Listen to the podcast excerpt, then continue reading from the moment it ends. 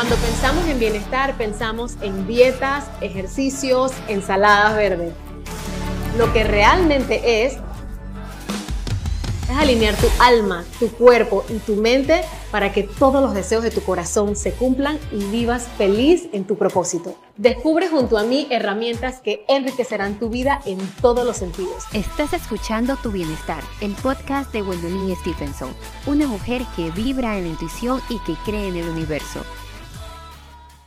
Hoy vamos a conocer sobre esta conexión, esa estrecha relación que existe entre la alimentación y las emociones, porque están muy vinculadas y es un vínculo tan complejo que muchas veces a nuestro intestino le decimos nuestro segundo cerebro. Les voy a poner el siguiente ejemplo. Cuando te dan una noticia fuerte, cuando estás eh, nervioso o emocionado inclusive, ¿qué es lo que sientes? Estas famosas maripositas en el estómago o te dan estas ganas inmensas de vomitar, quedas todo revuelto, es que allí, allí está el segundo cerebro, eh, el segundo corazón, tantas maneras que hay también de llamarle a esa parte intestinal, a, esa, la, a la panza, porque todo sucede allí, ahí está el segundo cerebro, ahí está el segundo corazón y todo lo que comemos puede tener una causa en las emociones. De igual manera, como nos alimentamos, está condicionado, está condicionado eh, nuestro estado de ánimo, lo condiciona toda la parte emocional. Y este episodio va a tener una segunda parte porque es importante saber esos antojos, qué me está diciendo, qué me dice mis emociones cuando tengo ganas de comer algo, qué me dice el cuerpo, porque el cuerpo habla. Lo que pasa es que no estamos acostumbrados a prestarle atención, pero el cuerpo sí dice cosas. Ahora, muchas veces hemos dicho que comemos por placer. Eso lo hemos escuchado muchas veces. Y es verdad que la comida tiene una función nutritiva, pero también el acto de comer tiene como una mística, es como placentero, desestresante, pero hay que tener mucho cuidado con eso porque cuando nos sentimos cansados podemos ir en busca de comida, cuando tenemos sed podemos ir en busca de comida. Y específicamente hablando de la sed, eso puede estar asociado a falta de minerales, a deshidratación, a a cosas que nos hace falta en el cuerpo y cuando tenemos sueño podemos ir a buscar esa comida porque está la falta de sueño está relacionado con la obesidad, porque genera este, la falta de sueño un estrés en el cuerpo y se incrementa en el organismo hormonas que elevan esas ganas de querer comer y comer y comer, pero es simple sencillamente falta de sueño. Otra vez, tienen que ver eh, bueno, ver y escuchar el próximo episodio, que es la segunda parte de esta hambre emocional. Eh, y les voy a contar, como les mencioné antes, qué es lo que me está diciendo el cuerpo, con qué lo, asocio. Y cuando digo ver, también pueden ir a el canal de YouTube de Tu Bienestar TV, porque allí hay un programa dedicado al hambre emocional y cómo, por, por parte de una psiconutrióloga, toda la parte psicológica y cómo se asocia con la parte emocional, cómo ayudarnos también muchas herramientas y muchos recursos que nos dio la psicóloga para poder, la psiconutrióloga, perdón, para poder eh, buscar ayuda con esto.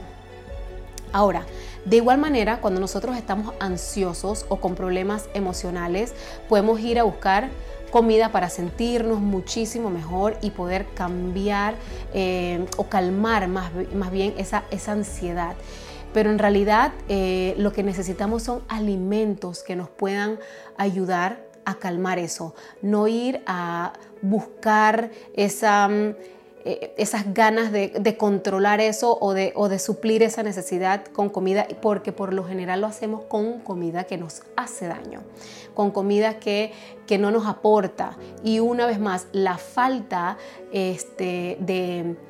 Eh, el hambre muchísimas veces emocional está relacionado con con cosas que nos está diciendo el cuerpo y muchas de ellas son falta de nutrientes en el cuerpo. Entonces hay alimentos que nos ayudan a calmar la, ansiedad y todos estos alimentos y muchas herramientas se las voy a dar en el segundo episodio, en, la segunda parte de este episodio de hambre emocional Eh, pero aquí les voy a dar unos ejemplitos, por ejemplo, porque estos alimentos lo que hacen es liberar serotoninas.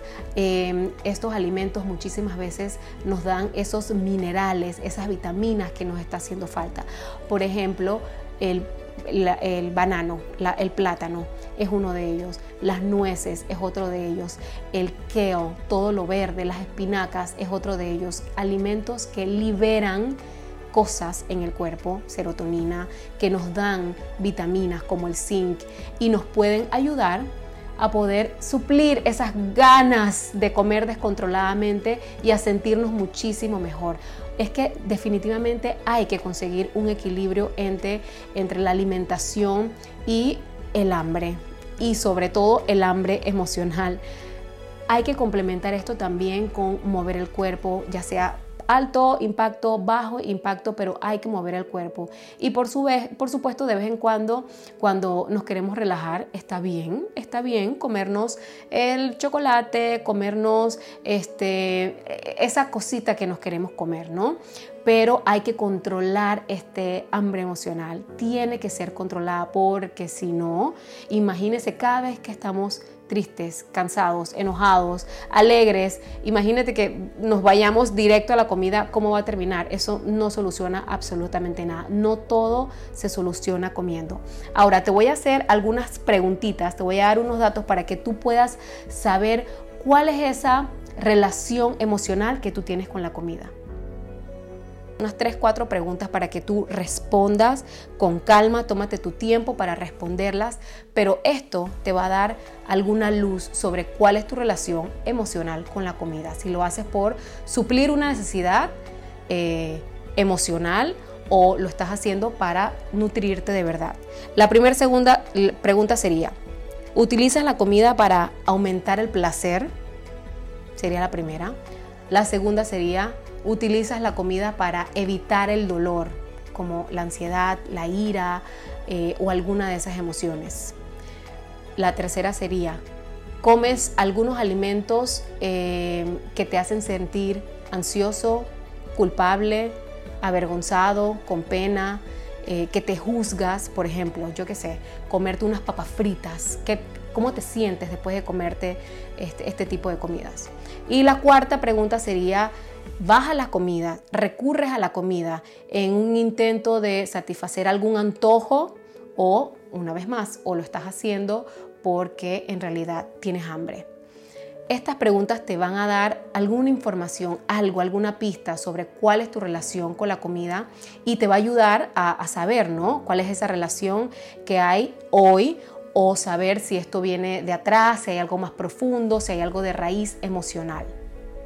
Y ya para terminar este episodio, es importante que sepas que el desarrollo de una relación más consciente con la comida te va a permitir tomar mejores decisiones.